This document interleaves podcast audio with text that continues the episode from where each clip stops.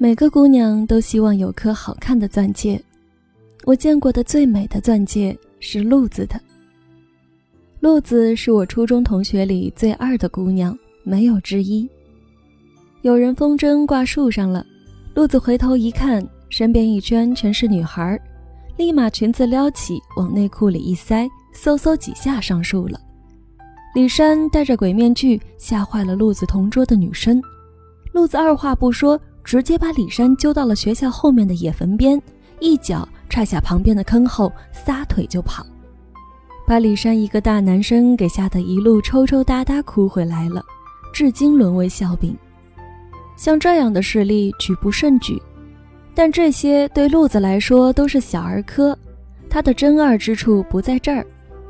路子的二不像别的女孩带股娇萌劲，顶多算调剂生活的情调小料。他的二是伤筋动骨性的，纯属顽疾，一不小心便主导了他人生的一处拐弯，看得人心惊肉跳。其中最让人印象深刻的是，在他和菜头的婚礼前临阵退婚。初中的菜头瘦瘦小小，鼻梁上早早架副眼镜，瘦黑面容，五官清秀，坐在紧挨老师讲台的前排，成绩很好。每次考试排名都稳居班级前五，是班主任寄以厚望的苗子之一。这样的男生似乎每个班上都会有几个。路子是另一类，大眼睛，苹果脸，爱笑，平时一叫他转过来，都是一张笑得眼睛像弯月的脸。路子不丑，也不算漂亮，和他的学习成绩一样不起眼，掉到人群里就捞不出来了。小地方民风淳朴，早恋如疾，同学们避之不及，谁也不知道鹿子跟菜头是怎样悄悄对上了眼的。直到中考过后，眼尖的同学发现鹿子和菜头手牵手站在学校背后的小河边，鹿子在哭，菜头在笨拙地为他抹眼泪，这对校园情侣才大白天下。鹿子哭得很不像平时的他。羞涩而依人，菜头则动作异常温柔。哭是因为要分道扬镳，菜头考上了市重点，路子只上镇里的普通高中。反正不能在一起，路子自己也不是很爱学习，他决定跟着表姐去广东深圳那边的一家眼镜厂打工。家里人劝了又劝，拿路子没办法，只好同意。菜头把鹿子揽在怀里，情深意切地说：“分开都是暂时，我们最后还会在一起。鹿子，我的人生等着你。我的人生等着你。”这是鹿子人生最早最动人的情话，被他从此牢牢记住了。这一记就是小半生。伴随初中毕业。同学开始分化出各自人生最初的三六九等。路子在眼镜厂打了六年工，从流水线工人到负责检验成品质量的质检组长。这六年里，菜头念完了高中，顺利考上了广州的一所大学。谁都知道，菜头去广州念大学是为了离路子近一点。青梅竹马，在很多人成年后回头看去就是个笑话，更何况是在一个正牌大学生和一个只有初中文化的打工妹之间。同学们都唏嘘，路子是遇到了好人，菜头竟是这样一个有情有义的男生。一求无价宝，难得有情郎。年近二十的路子愈发爱笑，一张苹果脸。笑起来飞起两片淡淡云霞。六年的工作里，被路子经手的眼镜架能堆成山。和其他同事的不耐相比，路子拿起放下，待他们都很温柔。这不能怪路子的同事们。当别的同龄人还在象牙塔悠然学习和恋爱的时候，他们的人生里只有怎么做也做不完的流水作业。青春全献给了这些他们这辈子看起来都不可能用到的近视眼镜架。而路子想，也许其中会有一副正被菜头戴上。这样想一想，动作就忍不住饱含温柔。鹿子喜欢菜头伸手顶一顶鼻翼上滑下的眼镜架那个动作，文质彬彬的。鹿子手下的打工仔、打工妹们都知道，组长有一个戴眼镜的大学生男友。每当发现组长又对着眼镜架发呆或微笑的时候，他们就知道他又在想他了。路子刚进厂的时候，工资只有一千多，做到组长后就有五千多，这在当时绝对算高收入，让我们这群还在象牙塔里啃爹娘的同学们很是羡慕。但是好容易做到组长的路子。高工资才拿了两年就辞职不干了，回了我们的家乡小镇。原因是菜头的妈妈病了，动了手术，一时半会儿在病床上起不来。菜头父母离异多年，是他妈把他一手带大的。如今菜头妈妈身边没人照顾，路子主动去照顾他。那一年我们大三，同学们都很吃惊，但一想。菜头这么多年一直没有变心的守着他的小初恋打工妹路子，菜头的妈妈也算难得，从头到尾一直没有反对过他俩，大家也就理解了。有现实点的同学私下点评说，打工妹能套住一个大学生，路子做点牺牲也划算。但更多的同学心思还是纯净的，都为他们俩的爱情长跑所感动。明年菜头就要大学毕业了，将走向社会，承担起一个男人的角色。他和路子也终将要走入幸福的人生殿堂了吧？路子和菜头在大家的青涩时光，曾给我们很多人的爱情观带来美丽信仰。菜头的妈妈是个淳朴的老太太，见鹿子专门辞了职来家里端水倒尿的照顾他，菜头妈心里很过意不去。老太太吃力地拄杖下床，抢过鹿子手里的便盆，便要自己去倒。鹿子一边抢过去，一边笑他：“阿姨，五谷杂粮出来的东西不都一样啊？你还想产出香料来不成？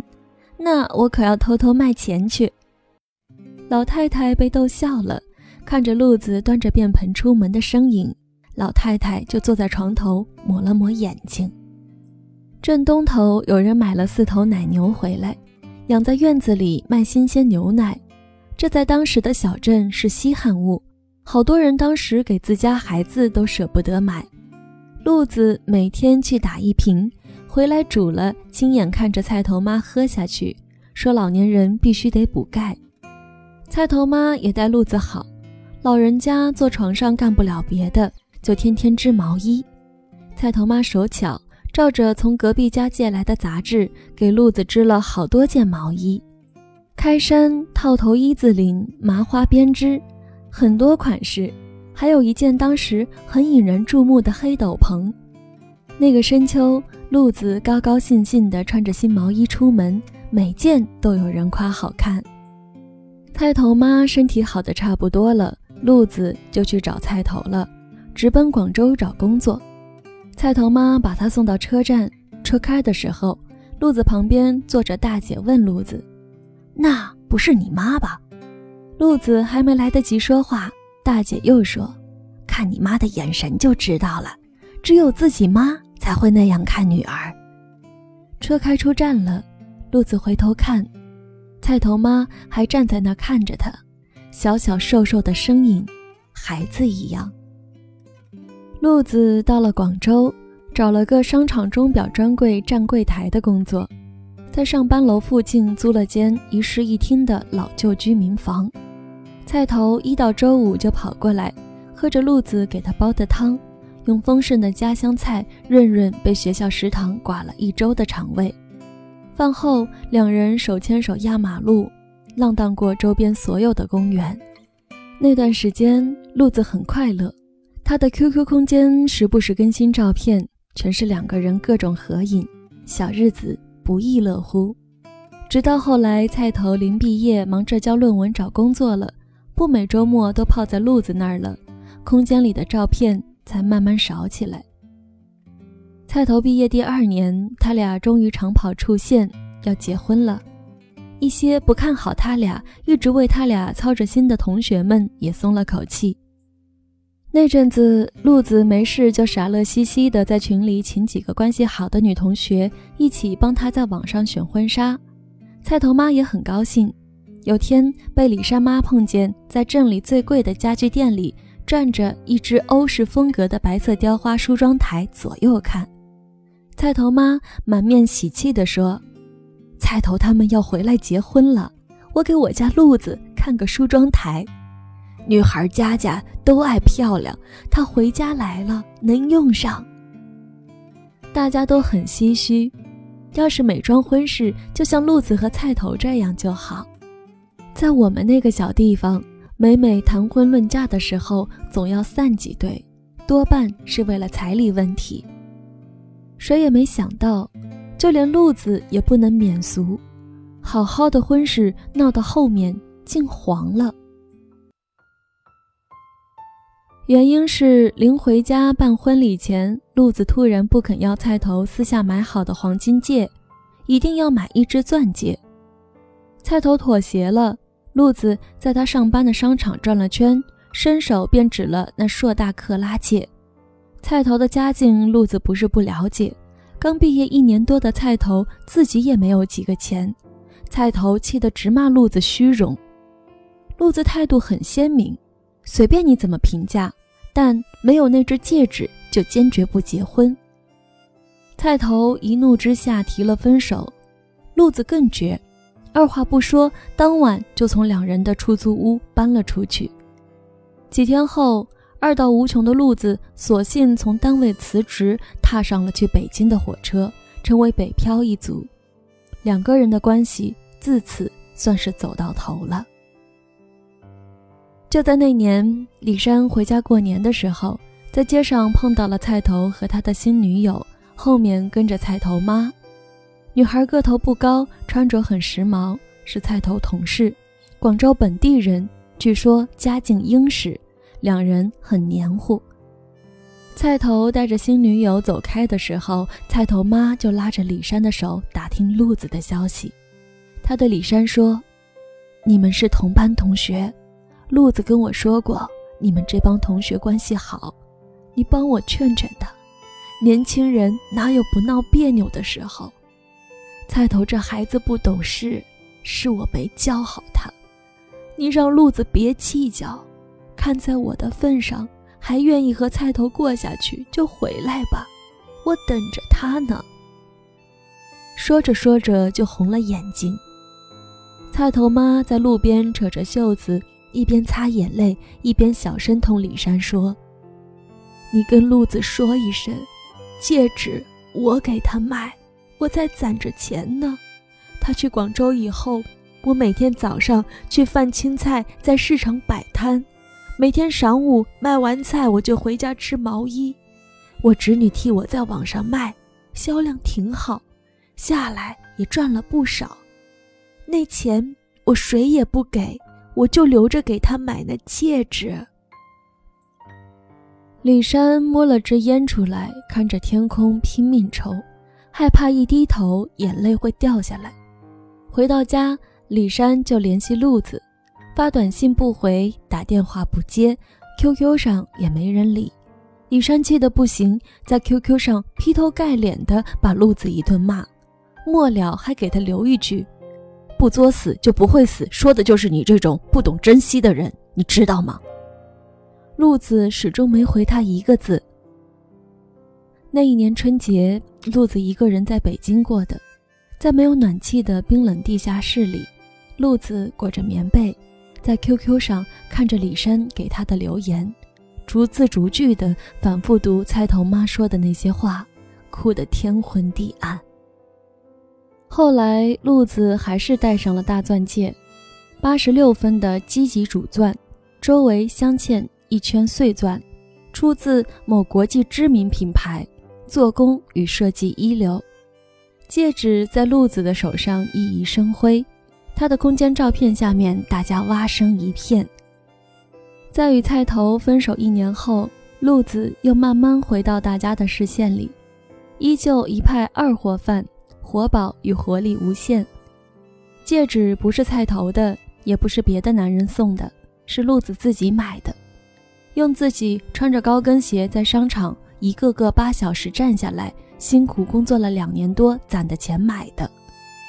北京某奢侈品专柜的普通柜台小姐路子，有了我们全班女生里最美的钻戒。在北京的这两三年，路子过得很辛苦，从开始落魄的私下找工作。到后来，白天在商场站柜台，晚上忙着自学成人考试。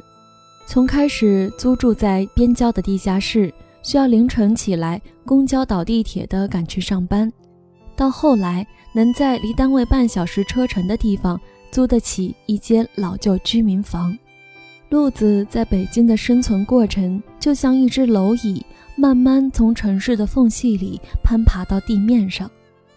在这样辛苦的攀爬里，他舍不得吃，舍不得穿，省下来的钱居然是给自己买了只钻戒。还有比路子更二的姑娘吗？大家都不能理解。简单粗暴的李珊更是直接冲到路子那张照片下留了个言：“二货路，请问你脑子是出水痘了吗？”路子才不要管大家怎么想，他自顾自的美。路子和菜头之间的那些事，后来大家还是知道了。我们初中时，菜头家境很不好，菜头的单亲妈当时连供他上高中都很困难。路子成绩和家境都一般，但像很多人一样，上个普通高中，再混个三流的大学还是没有问题的。为了菜头，路子放弃了像绝大多数同学一样上学的机会。他对家里人声称自己对学习毫无兴趣，坚持要去打工，早早辍学。在眼镜厂工作的那些年里，路子一直瞒着家人，从自己的工资里偷偷汇钱给菜头。那些年，他时常加班加点，是路子一路把菜头送进了大学，又供他到大学毕业。在熬过最辛苦的那些年，终于等来与菜头的婚期前夕。路子发现菜头的心思有理，多年来他第一次偷偷去翻了菜头的手机和 QQ，然后就发现了菜头和单位女同事半年多来的情感纠葛。菜头对那女孩说：“他必须娶路子，出于道义和良心。”路子悄悄哭了一夜，然后在第二天声色忍厉地去向菜头索要那样一枚钻戒。他知道，当时的菜头无论如何都买不起，他要的就是菜头不能容忍他的蛮不讲理、自私虚荣，他要的就是那一句分手。知道了这些事的同学都很难过，有些人还忍不住为路子掉了眼泪，但没有一个同学冲去骂菜头，包括一向脑直嘴毒的李珊。也许正是因为看见。路子那样深沉的呵护吧，谁也不忍心去伤害被路子那样去爱过的一个人。那笑起来没心没肺的姑娘啊，独自走过了一段情感的初春与寒冬，宁愿成为别人眼里不可理喻的姑娘，也不愿出言一声伤害自己所爱之人。在听到他们之间故事的时候，我突然想起。路子曾经在微博里写过的一句话，我翻了很久，把它翻了出来。那句话是这样写的：“爱情从来不是雪中送炭，爱情本是锦上添花。当我自己还不是一块锦的时候，我原谅你花开别处。”我的眼睛湿了，路子啊路子，在那段横贯你整个青春的爱情里。你不知道你自己已经被雕刻成沉默而明亮的钻石，每一面剔透都来自爱情最纯净的无私，和世界最疼痛坚硬的切割。二零一三年的十月，菜头结婚了，赶着热热闹闹的黄金潮。菜头是奉子成婚，前些年菜头妈一直不愿意接受儿子的婚事。每每提及，总是哭哭啼啼，菜头只好暂作罢，心里知道他为路子。后来见女孩怀上了，菜头妈也不得不点头。只是婚礼上，那倔强的老太太还是没有出席。菜头面对诸多询问他的来客，解释他最近身体不好，多站一会儿就会吃不消。菜头言语间神色尴尬。路子去了，给新人包了个大红包，手上戴着那只亮闪闪的大钻戒。新人敬酒到路子的时候，新郎眼睛红了。路子大大方方的举杯，新婚快乐，一生幸福。举杯一饮间，笑容明净。这样的姑娘，若在人生里得不到幸福，说出来鬼也不会信。而我大概此生都会记得，有个姑娘叫鹿子，她有一颗全世界最美的钻戒。